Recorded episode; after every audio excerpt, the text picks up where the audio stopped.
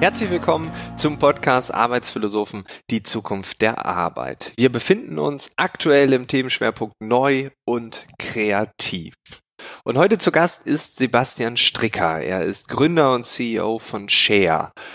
Vielleicht kennst du das Unternehmen, vielleicht kennst du auch das Motto. Das Motto lautet nämlich Teilen macht die Welt besser. Also Share ist eine soziale Marke, das heißt die Produkte, die es bei Rewe und DM zu kaufen gibt, folgen einer gewissen Logik. Mit dem Kauf zum Beispiel eines Nussriegels spendet man eine Portion Essen, jede Handseife spendet eine Seife, jede Flasche Wasser spendet einen Tag Trinkwasser. Und weil ich diese Form von Unternehmung, diese Form von Produkt so interessant finde, sprechen wir in dieser Episode über erfolgreiche Ideen. Es ist nicht die einzige. Wir sprechen über die Kreation neuer Produkte und wir gehen der Frage nach, ob soziale Unternehmen eine rosige Zukunft haben werden.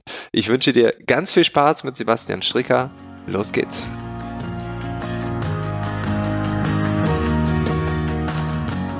Wie, äh, kamt ihr? Wie kamst du auf die Idee, Share zu gründen? Mhm. Ähm, Im Nachhinein kann man ja immer schöne, lineare Geschichten erzählen, wie man auf so eine Idee gekommen ist.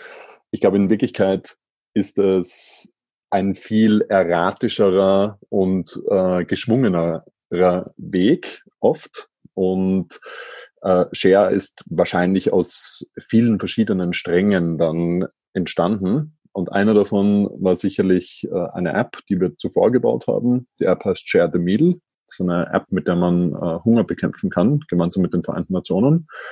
Die ganze Idee von der App ist, dass man ähm, einen Knopf am Telefon hat äh, und jedes Mal, wenn man auf diesen Knopf draufdrückt, dann ähm, überweist man den Vereinten Nationen 40 Euro Cent. Ähm, und diese 40 Euro Cent ist, was es kostet, um eine Person einen Tag lang zu ernähren. Ähm, also im Wesentlichen die Idee war, man macht es Leuten so einfach wie möglich Gutes zu tun, wie wir es genannt haben. Und die Kommunikation darum war, dass wir die App Share the Meal äh, genannt haben, weil man sich so vorstellen kann, ich sitze beim Essen, drücke auf einen Knopf und jemand, der nichts zu essen hat, kann auch essen. Also man teilt sozusagen seine Mahlzeit. Und die App ähm, ist äh, ein Glücksfall für jeden äh, Unternehmer. Äh, also sozusagen für uns war das ähm, im Wesentlichen das erste ernsthafte Startup, das wir gebaut haben. Und das hat dann funktioniert. Also mhm. ein richtiger Glücksfall. Äh, so oft funktioniert es nicht, aber bei uns hat es funktioniert. Und ähm, das hat äh, für viel, ähm, für viel äh, Mittel im Kampf gegen den Hunger gesorgt. Ähm, also wir stellen aktuell so rund 150.000 äh, Tagesrationen am Tag zur Verfügung. 150.000, also, wow, das ist schon eine Menge. Ja, ist ähm, äh, eine wunderschöne Geschichte. Ja. So ein digitales Produkt, das, ähm, das irgendwie nur so aus Zeilen am Bildschirm besteht, also Softwarecode, ja. aber einen echten Impact hat. Und jetzt auch schon in einer Größenordnung, wo man sagen kann, ein bisschen was machen wir, also sozusagen jede einzelne Person natürlich, die äh, versorgt wird, zählt. Äh, 150.000 am Tag ist schon eine Größenordnung, bei der man, ähm, bei der man schon Signifikanz entwickelt, auch in der globalen Hungerbekämpfung. Und insofern sind wir da sehr stolz darauf und wir freuen uns und jedes Mal ist es äh, emotional sehr schön. Äh, es hat aber auch dafür gesorgt, dass wir ein, eine gewisse Aufmerksamkeit generiert haben und ein Netzwerk entwickelt haben und dann auch, so wie du, äh, manchmal zu Vorträgen eingeladen wurden und eben auch zu Vorträgen bei Einzelhändlern. Und dann haben wir bei Einzelhändlern erzählt, also bei Lebensmittelhändlern, ja. haben wir von der App erzählt und dann gab es da mal einen Manager, ähm, der gesagt hat, äh, habt ihr euch schon einmal überlegt, so etwas mit Lebensmitteln zu machen? Und da ist dann die Idee von Share entstanden. Okay, cool. Also hättet ihr, äh, wärt ihr nicht in die weite Welt rausgefahren und hättet Einladungen angenommen, dann äh, wäre es ja. vielleicht gar nicht zu dieser Idee gekommen. Cool. Also ja. manchmal ähm, ja, ist der Zufall einfach das ja alles Entscheidende. Ne? Also man kann Dinge manchmal durchdenken, klar, aber manchmal braucht man vielleicht diesen einen Anstupser, die eine Idee von außen. Absolut. Und ich glaube, man kann es auch nicht äh, es ist natürlich viel Vorbereitung und viel ähm, Arbeit dahinter, aber man muss auch diese Bereitschaft haben, dass man äh, dem Zufall eine Chance gibt. Und äh, das war einfach, also ich glaube, dass ein Startup funktioniert, da ist oft erstaunlich viel Zufall dabei äh, und so auch bei Shademil. Ähm, aber dass man dann eben äh, jemanden trifft, der einem eine Möglichkeit schafft, ein neues Startup zu bauen, das war in dem Fall auch Zufall. Aber wir waren dann, oder sozusagen die Situation war so, dass man den Zufall dann auch äh, äh, packen konnte. Okay, wenn ich jetzt auf so einen Zufall treffe, ich weiß ja nicht, ob es ein guter Zufall ist oder einer, der mir jetzt die Energie für die nächsten Monate raubt, ich investiere alles da rein und dann ist es ein Startup, was nicht funktioniert. Das ist eine Idee, die am Markt nicht bestehen kann. Das weiß ich ja manchmal nicht. Ne? Das weiß niemand und deshalb wollen wir immer diese Sicherheit. Ähm, aber wieso war euch in dem Moment klar, okay, das ist jetzt ein Zufall, äh, wir gehen auf Lebensmittel? Ja, ich glaube, klar war es uns nicht. Ähm, in Wirklichkeit, glaube ich, verfolgen wir, wenn wir nichts zu tun haben, dann verfolgen wir eine Handvoll Ideen parallel ja. bis dann eine Idee so konkret wird, dass man eigentlich keine Zeit mehr hat für die anderen Ideen. Äh, hängt wahrscheinlich auch mit unserer Persönlichkeitsstruktur oder meiner Persönlichkeitsstruktur zusammen, ähm, dass man dann irgendwann mal anfängt zu fokussieren und etwas hinkriegen will äh, und alles tut, damit es äh, eine faire Chance bekommt. Äh, aber garantieren, glaube ich, kann man es vorab nicht. Ähm, man braucht natürlich äh, eine gewisse Risikofreudigkeit, dass man es riskiert, äh, es auszuprobieren und dass es, wenn es nicht funktioniert, dann auch nicht aus der Bahn wirft. Es ist viel einfacher, wenn man einmal, das, äh, einmal die Erfahrung gemacht hat, dass es auch funktionieren kann. Und insofern kann ich mich in Retrospektive, muss ich einfach sagen, das ist eine, da hatte ich eine, eine äh, Lebensgeschichte bis jetzt, die für mich förderlich war, weil ich mir einfach denke, es hat schon einmal funktioniert. Äh, insofern ist es für mich jetzt auch einfacher, äh, mal was Neues wieder auszuprobieren. Hm. Wie entwickelst du dann oder wie entwickelt ihr dann das Unternehmen weiter? Weil es sind ja wahrscheinlich nicht nur Zufälle, die passieren, sondern manchmal ist es vielleicht auch etwas, was man ganz offensichtlich sieht. Man sieht einen Missstand. Man sieht, dass ähm, Kooperationspartner irgendwo Sorgen oder Nöte haben oder sagen, Mensch, äh, könnt ihr das Feld nicht auch mal beackern? Also wie kommt ihr auf neue Produkte, Kooperationen, auf, ja, auf das Neue? Ja, also ich glaube, nur von Zufällen zu sprechen, ist nicht richtig und äh, wäre eine Verzerrung. Äh, es ist, glaube ich, tatsächlich, dass man oder wir wirklich sehr, sehr viel arbeiten, um diesen Zufällen gerecht zu werden. Und, äh, und in Wirklichkeit, es gibt ja hier sozusagen, die, das Team ist durchzogen mit äh, ehemaligen Unternehmensberatern und Geschäftsführern von irgendwelchen anderen Unternehmen. Ähm, die, wir versuchen das schon, die Idee bei uns ist, dass man sich ein Thema heraussucht, ähm, für das wir emotional brennen und wo wir glauben, dass es eine gesellschaftliche Daseinsberechtigung hat. Aber dass man das dann schon so umsetzt, wie man hofft, dass ein wirklich gut geführtes Unternehmen oder ein wirklich gut geführtes Team das machen würde. Äh, und so ähnlich ist das bei uns auch. Wir, äh, wir sind dann schon so eine Truppe von ziemlich effizienten äh, oder getriebenen Managern. Mhm. Und warum emotional verbunden? Warum braucht es dieses emotionale Brennen, damit man ähm, ja überhaupt mit diesen Ideen, die ihr ja habt, die ja auch unkonventionell sind, ja, wieso braucht es dieses Brennen? Weil man könnte ja auch sagen, äh, das ist jetzt einfach, oder das ist ja auch vielleicht die andere Seite des Unternehmertums, dass man sagt, wir machen das, weil das bringt Kohle oder damit verändern wir das. Aber du, du streichst das jetzt nochmal raus. Mhm. Warum ist dieses ja. Brennen so wichtig? Ähm, ich habe gerade so einen Persönlichkeitstest gemacht. Clifton Strength Finder heißt der. Und ähm, ich mache so etwas eigentlich eher ungern, weil ich auch so ähm, mir immer denke, wie, wie vertrauenswürdig sind dann die Ergebnisse. Aber zumindest in diesem äh, Persönlichkeitstest ist herausgekommen, dass ich mich, äh, dass es für mich sehr wichtig ist, dass ich mich mit den Themen identifizieren kann, äh, für die ich arbeite. Ähm, und, äh, und dass ich, genau, und dass ich dann meistens sehr viel daran arbeite. Ähm, also ich glaube sozusagen, was ich sagen will, ich glaube, es hat jeder hat nun mal so seine eigenen Veranlagungen oder seine eigenen Interessenschwerpunkte. Ähm, und äh, bei mir ist das, ähm, sind das eben gewisse Themen, die mir sehr wichtig sind. Und ich tue mir schwer, äh, dann meine Zeit für etwas anderes aufzuwenden. Das, da kann ich mich einfach nicht konzentrieren und, ähm, und werde phlegmatisch und äh, das geht dann irgendwie nicht.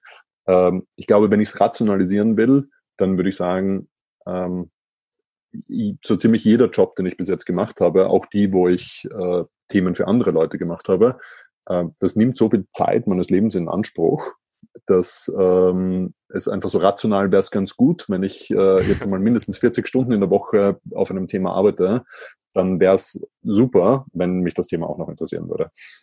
Ja, ansonsten, klar, macht man es wegen des Geldes. Dann ist die Frage, was macht man da mit dem Geld? Also es ist ja, ähm, also ich habe diese Diskussion häufiger mit Unternehmern, ähm, mit Freiberuflern, die sagen, ich mache das, weil es ist gut bezahlt. Und äh, dann denke ich so, ja, das ist, das möchte ich auch gar nicht verändern. Wenn das deine Sicht der Dinge ist, dann ist das okay und du kannst damit Geld verdienen. Das ist nun mal dein hehres Ziel. Mag ja auch okay sein. Ähm, ich glaube, es ist auch fair, ähm, solange man nicht so tut, als gäbe es ein anderes Motiv. Ähm, also wenn man das mit Überzeugung sagen kann, dass es nur normal sozusagen hier ist äh, das Resultat, auf das ich abziele, ist Geld, fair, ja, dann macht das. Äh, aber auch hier würde ich sagen, wir wissen alle, es gibt unendlich viele Studien, psychologische Studien, soziologische Studien, ähm, die dir sagen, dass Geld dich nicht glücklich macht. Ähm, du brauchst eine gewisse Mindestausstattung an Geld ähm, und bis zu einem gewissen Grad macht dich mehr Geld auch glücklicher. Aber die allermeisten Leute in Deutschland oder in Europa ähm, sind sehr knapp an dieser Höchstgrenze dran, nach der dann zusätzliches Geld sehr wenig äh, zusätzliches Glück bedeutet. Und ähm, wenn ich den Studien glaube, und das tue ich ja irgendwie, ich merke es ja, ich verbringe meine Zeit lieber mit Freunden und mit meiner Familie, als dass ich irgendwie Geld ausgebe, dann, ähm, dann und das dann konsequent weiterverfolge, dann muss ich halt schauen, dass ich neben dem Geld auch noch versuche, was anderes zu erreichen. Okay, ja, das und macht Sinn. Es ist ja auch nicht so, dass ich, es ist ja auch nicht so, dass ich sage, ich brauche kein Geld. Ähm, äh, ich will auch Geld verdienen. Ähm, es ist nur nicht, äh, ich maximiere nicht für Geld. Ja. Das ist der große Unterschied. Also dieses Schwarz-Weiß-Denken, glaube ich, das äh, ist vielleicht auch gar nicht immer angebracht, aber klar, die Maximierung des Gewinns, die Gewinnmaximierung, wie die BWL ja immer so schön sagt, steht die im Vordergrund oder sagt man, nein, es geht um eine Idee? Und natürlich braucht es ja Gewinne. Sonst würde es eure Projekte ja auch nicht geben. Wenn ihr jetzt Mitarbeiter nicht mehr bezahlen könnt, keine Gewinne macht, euch Jahr für Jahr verschuldet, dann wird irgendwann eine Bank sagen, so, sorry, jetzt nicht mehr, das war's jetzt, habt ihr tolle Ideen, aber funktioniert nicht. Ja, das heißt, Gewinne mhm. müssen ja, beziehungsweise plus minus null, muss ja da genau. sein. Genau. Also ich glaube, das ist, es gibt schon noch den feinen Unterschied, ob es Kostendeckung braucht oder ob es Gewinne braucht. Ja. Also man kann ja, man könnte ja so ein Thema als Non-Profit-Organisation machen, die mhm. irgendwie ihre Kosten decken muss. Oder man macht es als For-Profit-Organisation, die auch sagt, es gibt eine gewisse Verzinsung auf das eingesetzte Kapital oder die eingesetzte Arbeit. Und ich glaube, die Diskussion kann man schon auch noch führen. Aber selbst wenn man es als GmbH macht, ähm, muss man ja nicht sagen, äh, ich maximiere jetzt die Gewinne. Man kann ja sagen, ich mache Gewinne bis zu einem gewissen Level, aber darüber hinaus muss ich nicht gehen. Ja, äh, ja. Und ich, aber da geht, da wird die Diskussion dann automatisch ein bisschen schwieriger, weil es dann so ein Balanceakt wird.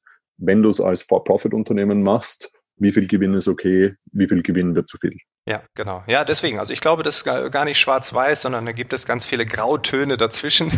deswegen, ähm, da braucht man eigentlich gar nicht diesen Graben aufmachen. Wenn du dir ähm, aus deiner Perspektive unsere Wirtschaft anschaust, unsere Gesellschaft, ähm, bist du der Meinung, dass wir aktuell, auch wenn wir die großen Debatten mit einbeziehen, Klimawandel und Co., äh, all die großen Themen, ne, Hunger, egal was, brauchen wir mehr soziale Unternehmen, brauchen wir neue, nachhaltige Geschäftsmodelle, eine Abkehr von dem, äh, was wir vielleicht in den letzten Jahrzehnten uns aufgebaut haben?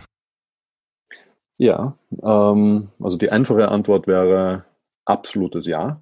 ähm, die Welt, in der wir leben, ist so nicht akzeptabel. Ähm, das kann ich auch gleich erläutern, warum ich das finde. Äh, gleichzeitig kann man auch sagen, dass in sehr vielen Kategorien die Welt besser wird. Äh, also, dass wir einen positiven Fortschritt machen. Mhm. Es gibt andere Kategorien, wo das nicht der Fall ist, vor allem äh, was ökologische Nachhaltigkeit betrifft, Klimawandel natürlich. Ähm, aber äh, es gibt so die eine Diskussion, ähm, ist die Welt so, wie sie ist, okay? Da würde ich sagen, nein. Äh, wird die Welt besser oder wird sie schlechter? Würde ich sagen, tendenziell schlechter. Gibt es richtig große Herausforderungen am Horizont? Würde ich sagen, eindeutig ja. Ähm, aber vielleicht der wichtigste Punkt ist, ist äh, die Welt, so wie wir sie jetzt sind und das Wirtschaftssystem, so wie wir es jetzt erleben, ähm, ist das so okay? Und da würde ich eben sagen, eindeutiges Nein. Und ähm, um das ein bisschen zu illustrieren, warum ich das sage, ich habe ja eine Vergangenheit beim Welternährungsprogramm der Vereinten Nationen. Ähm, das ist ähm, die UNO-Organisation, die oder die größte UNO-Organisation, die äh, versucht, Hunger zu bekämpfen, ist auch die größte Notfallorganisation der Welt, humanitäre Organisation. Und ähm, es leidet auf der Welt rund eine Milliarde Menschen Hunger, äh, obwohl wir viel mehr Lebensmittel haben auf der Welt, äh, als wir bräuchten, um jeden zu ernähren. Mhm. Ähm, nicht nur leidet äh, eine Milliarde Menschen Hunger, sondern rund alle zehn Sekunden stirbt ein Kind an Hunger. Das wissen wir in Wirklichkeit eh alle. Ja, oder, oder, beziehungsweise im Kindergarten bekommen wir das gesagt. Ähm, ich glaube, das ist tragisch. Aber es ist dafür, dass wir im Jahr 2020 leben, ist das eine untragbare Situation. Das ist nicht akzeptabel, weil wir könnten das von einem Jahr aufs nächste beenden. Es ist eine Frage von äh, Wollen, politischem Wollen ob wir und auch wirtschaftlichen wollen, ob wir weiterhin in einer Welt leben, wo manche Leute einfach Pech haben, äh, in die falsche Familie hineingeboren wurden, ins falsche, äh, in, äh, in die falsche, ins falsche Land hineingeboren wurden, Pech hatten, weil es eine Naturkatastrophe gab oder weil es einen Bürgerkrieg gab. Ähm, das ist aus meiner Sicht nicht mehr akzeptabel, muss man einfach so sagen. Mhm. Ähm, wir lassen Leute verhungern, genauso wie wir Leute im Mittelmeer ertrinken lassen. Das ist aus einer Menschenrechtsperspektive ähm, ganz, ganz verwerflich. Ich hoffe, dass ich irgendwann einmal Kinder habe. Ich würde richtig große Probleme haben, denen zu erklären, wie wir in einer Welt leben können, wo Menschen verhungern, äh, obwohl wir genug Lebensmittel haben. Mhm. Und, ähm, das, und das ist ja nur ein Beispiel. Es gibt die Hungersituation, es gibt äh, Flüchtlingssituationen, es gibt den Klimawandel, es gibt ähm, äh, und es gibt noch viele andere Themen. Ähm, und ähm, ich finde das untragbar, weil wir es beenden könnten. Äh, und wenn ich mir überlege, was für, wie viel Geld wir in die Wirtschaft hineinpumpen, um jetzt über die Corona-Situation hin, hinüberzukommen, äh, ähm, ein Bruchteil dessen würde reichen, um äh, Hunger ein für alle Mal, chronischen Hunger vor allem, äh, von der Welt äh, zu verbannen. Ähm, das tut mir leid, ähm, aber sozusagen auf die einfache Frage, ist das System so, wie wir jetzt gerade äh, es erleben, okay? Sage ich dir äh, absolut nein. Mhm. Und glaubst du, dass man, wenn man jetzt wirklich was verändern will, mit einem sozialen Unternehmen den größten Hebel hat. Also dass man so ein bisschen in diesem System mitspielt, weil ihr verkauft eure Produkte beispielsweise bei Rewe im System. Ähm, oder sollte man und da sind wir wieder bei der Debatte von eben, vielleicht es versuchen, mit irgendwelchen Stiftungen oder mit irgendwelchen ja, Einrichtungen, die jetzt nicht unternehmerisch geprägt sind, Geld einsammeln etc. pp. Ja, ähm, also es ist, leider gibt es hier keine klare Antwort aus meiner Sicht, äh, sondern es braucht beides. Ähm, ich glaube, äh, wir können es uns nicht leisten, die Wirtschaft aus der Pflicht und Verantwortung zu nehmen, die Welt besser zu machen zumindest müssen wir das Mindestmaß ist, für ein System zu sorgen, wo die Wirtschaft die Welt nicht schlechter macht. Klimawandel ist das beste Beispiel. Externalitäten, die ein Unternehmen nicht in die eigene Gewinnrechnung äh, mit einfließen lassen muss. Es kostet einfach Geld, Treibhausgase zu vermeiden, deswegen mache ich es nicht. Deswegen haben wir Klimawandel. Ähm, äh, also ich glaube, äh, wir müssen ähm, dafür sorgen, dass Unternehmen zumindest nicht die Welt schlechter machen. Tabakunternehmen beispielsweise, mhm. ähm, aber auch viele Energieunternehmen. Ähm, äh, das ist das Mindestmaß. Schön wäre es, wenn Unternehmen deswegen funktionieren oder vielleicht deswegen sogar wettbewerbsfähiger werden, weil sie gesellschaftliche Verantwortung übernehmen. Das Beispiel Share. Das ist ja das, was wir mit Share versuchen.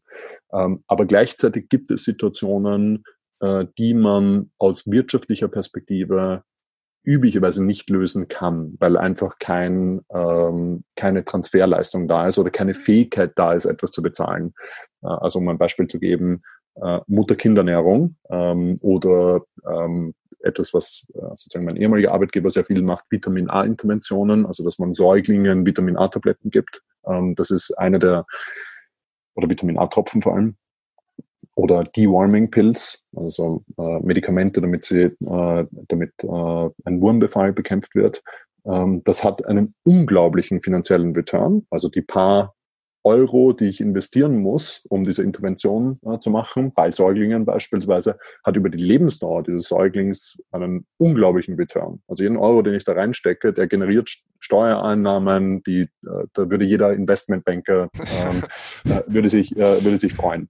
Aber diese Säuglinge können das nicht zahlen. Und es wird wahrscheinlich wird es in so armen Regionen nie einen wirtschaftlichen, einen betriebswirtschaftlichen Case dafür geben. Und deswegen braucht es dann eben die öffentliche Hand äh, oder braucht es Stiftungen, die einfach sagen, okay, selbst wenn wir hier kein Unternehmen drumherum bauen können, ähm, wir äh, haben die Mittel von woanders bekommen, üblicherweise ja von Unternehmen, ja, indem irgendwie Unternehmen eine Stiftung äh, bauen oder Unternehmen Steuern zahlen und es deswegen der Staat bekommt.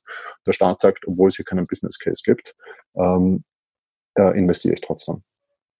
Was empfiehlst du jetzt äh, Hörerinnen und Hörern, die jetzt zuhören und sagen, ja, oh, und das regt mich auf und das und äh, das triggert mich und ich habe keine Lust mehr wegzuschauen, ich habe keine Lust mehr wegzuhören, sondern ich möchte anfangen? Da gibt es ja wahrscheinlich auch 100 Möglichkeiten.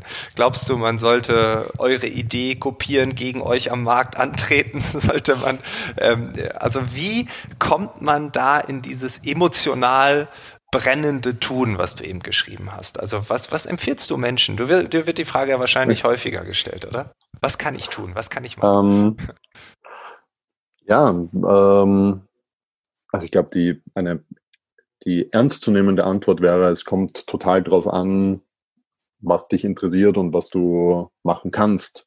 Ähm, ich glaube, da gibt es keine äh, Antwort, die auf jeden passt. Aber ich glaube, vielleicht gibt es doch eine Antwort und die Antwort wäre nämlich, ähm, nicht zuzuschauen oder nicht äh, desillusioniert zu sein, sondern sich schon überlegen, ob man sich engagieren kann. Und ich glaube, wie die, sich dieses Engagement dann äußert, das kommt eben dann auf die Einzelperson äh, drauf an. Aber es tut mir äh, immer leid, wenn, ähm, und ich kenne viele solche Leute, auch in meiner Familie, die, ähm, die aufgegeben haben und, ähm, und viel kritisieren, ähm, aber ähm, sich in dieser Kritik äh, äh, wiederfinden und nicht versuchen, etwas dran zu ändern. Und ich glaube, ähm, das wäre sozusagen mein erstes, mein erster Wunsch, dass man sich bewusst wird, dass man sich schon irgendwie engagieren kann. Ja, weil äh, du sprichst einen ganz wichtigen Punkt an. Sobald man etwas kritisiert, hat man ja Energie. Also man setzt diese Energie mit dem Fokus, das ist doof, das läuft richtig schlecht. So und da hat man also das, das setzt ja was in Wallung. Also ich kenne Menschen, die kritisieren den ganzen Tag, die sind voller Energie. Abends sind die ziemlich leer, ne, weil das war ja auch anstrengend so, aber da ist ja ganz viel Energie. Würde man diese Energie anders kanalisieren, nichts anderes ist es ja, würde man ja etwas kreieren können. Also aus Kritik wird Kreation. Mhm. Und äh, ich glaube, das ist ein ganz wichtiger Punkt. Was empfiehlst du denn? Jetzt hören auch, ich weiß es, auch äh, Geschäftsführer, mhm. Geschäftsführerinnen, Unternehmer, Unternehmerinnen, Führungskräfte, die mhm. hören jetzt zu, die sagen, okay, ich arbeite vielleicht in einem kleinen Unternehmen, in einem mittelgroßen, in einem Konzern, whatever. Ähm, kann man auch innerhalb von bestehenden alten Strukturen, großen Konzernen, versuchen, Prinzipien, die ihr irgendwie umsetzt, Ideen zu verwirklichen oder sagst du nein, in den alten Dickschiffen der alten Wirtschaft, in den Tankern dieser Zeit, da kann man nichts ändern. Da, wenn man irgendwie merkt, ich brenne für solche Themen, ich möchte die Welt verändern, dann muss ich von Bord springen. Ja, also ähm, keinesfalls würde ich sagen, es ist alles verloren. Man, man, man ja. soll es gar nicht versuchen. Äh, ich glaube, du hast ja erwähnt, unsere Produkte ähm, gibt es jetzt bei vielen Händlern. Angefangen hat es mit Rewe, dann mit DM. Das waren ja so unsere Geburtshelfer. Ähm, und äh, ich glaube, die, diese zwei Handelsunternehmen äh, beispielsweise machen das jetzt nicht nur, weil sie glauben, dass das ein interessanter Teil ihres Sortiments ist, sondern weil sie auch eine gewisse ähm, Ideologie oder Auffassung von gesellschaftlicher Verantwortung äh, darstellt. Ähm, die investieren hier auch in eine Produktkategorie, von der sie glauben, dass es sie geben sollte. Okay. Und ja. ähm, ist zumindest meine persönliche Interpretation. Ich kann nicht in deren äh, Köpfe hineinsehen. Ähm, also, und das sind zwei sehr etablierte Unternehmen, die ähm, in meiner Wahrnehmung ähm, sich sehr viel Gedanken über gesellschaftliche Verantwortung machen. Bei dem einen Unternehmen weiß man sehr, sehr gut, bei dem anderen Unternehmen, dass das eine Genossenschaft ist, ähm, weiß man gar nicht so sehr. Und dass irgendwie der größte Teil der Filialen von Kaufleuten, von selbstständigen Unternehmern betrieben wird bei der Rewe, das wissen ja viele Leute nicht. Mhm. Ähm, also insofern ist ein sehr spannendes äh, äh, Unternehmenskonstrukt. Aber wie, wie dem auch sei, ich glaube, was äh, ich denen mitgeben würde, ähm, ist, wir glauben, dass die diese alte Betrachtungsweise, ich muss mir überlegen, ob ich als Unternehmen oder Organisation mich auf ähm, Gewinn fokussiere oder auf gesellschaftlichen Mehrwert. Das ist ja so, klassischerweise sagt man, ich bin entweder ein For-Profit-Unternehmen und dann maximiere ich meine Gewinne oder ich bin ein Non-Profit-Unternehmen und versuche sozialen Nutzen zu maximieren, aber es ist entweder das eine oder das andere. Das ist aus unserer Sicht eine veraltete äh, Betrachtungsweise. Ähm, es gab ja dann irgendwie so diese Idee, dass manche Unternehmen sogar, weil sie Gewinne maximieren, die Welt schlechter machen. Und leider gibt es ja tatsächlich Beispiele, bei denen das so ist. Ähm, ich, äh, äh, ich, ich verursache Klimawandel, weil die Vermeidung von Treibhausgasen Kosten verursachen würde und, ähm, und, äh, und deswegen mache ich es nicht. Und das hat eine gewisse Wahrnehmung von Unternehmertum und von Wirtschaft in der Bevölkerung etabliert, wo die Bevölkerung sagt, es ist ja ein Faktum. Äh, die Hälfte der Bevölkerung in Deutschland sagt, wir glauben nicht an den Kapitalismus. Wir glauben, dass die Wirtschaft die Welt schlechter macht. Ähm, nicht nur in Deutschland, in der ganzen entwickelten Welt. Edelmann, äh, also diese, die PR-Agentur, gibt einmal im Jahr den sogenannten Trust-Barometer heraus, wo sie eben das Vertrauen der Bevölkerung gegenüber auch der Wirtschaft analysieren. Die Leute glauben einfach nicht mehr an den Kapitalismus in der entwickelten Welt. Sie glauben, die Wirtschaft macht die Welt schlechter. Und das ist eben, weil viele Unternehmen tatsächlich die Welt schlechter machen. Wir glauben aber, es ist viel spannender, ein Unternehmen zu bauen, das äh, sich darauf fokussiert, gesellschaftliche Probleme zu lösen und einen Weg findet, dadurch Gewinne zu machen. Also dadurch, dass ich ja. versuche, die Welt besser zu machen, das ist der Kern meines Schaffens, erwirtschafte ich Gewinne. Und wenn sich diese Perspektive, also wenn manche Geschäftsführer oder Unternehmer diese Perspektive einnehmen, wir glauben, man kann unheimlich viel Gutes äh, dadurch generieren. Ähm, jetzt an unserem Beispiel, wir sind ein junges Unternehmen. Ähm, sind jetzt knapp 50 Leute.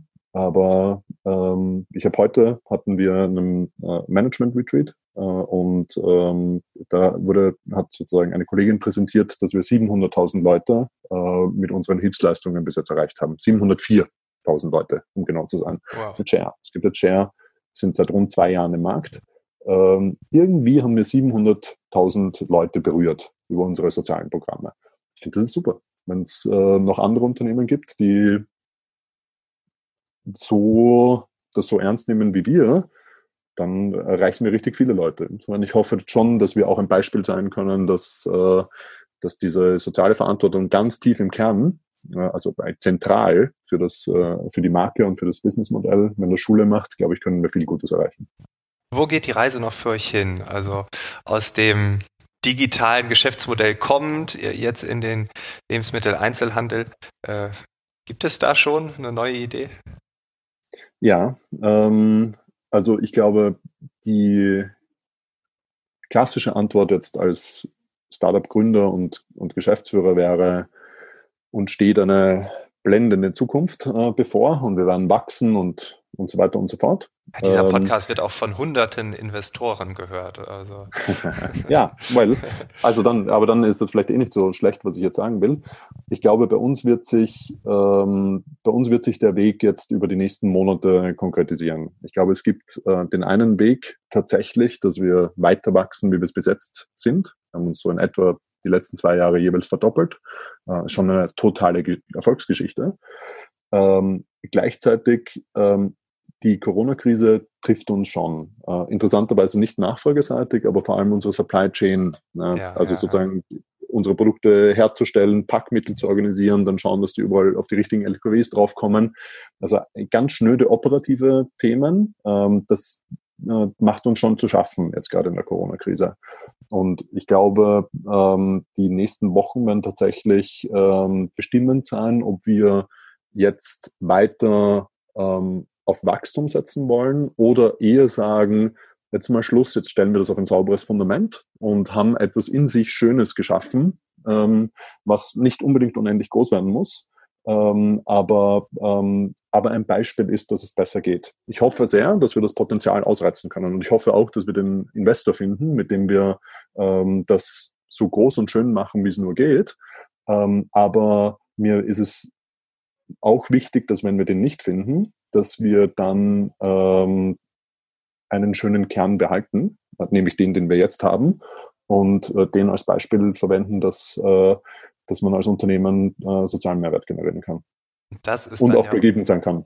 Genau. Und das ist dann ja auch wirklich nachhaltig, macht Sinn und nicht wir zocken und schauen, was wir nach fünf Jahren erreicht haben, sondern äh, ja, Genau so, finde ich, sollte Unternehmertum aussehen. Sebastian, vielen Dank für deine Zeit, vielen Dank für deine Inspiration. Äh, du hast uns, glaube ich, mitgenommen in eine Welt, die für viele sehr erstrebenswert ist, aber für viele auch noch ganz weit weg. Von daher, ja, ich glaube, ihr werdet hier nach den einen oder anderen Fan mehr haben. Schnell vergangen die Zeit. Ja, auf jeden Fall. Vielen Dank. Dann, vielen Dank. Alles Gute, ne? Dir auch. Alles Gute.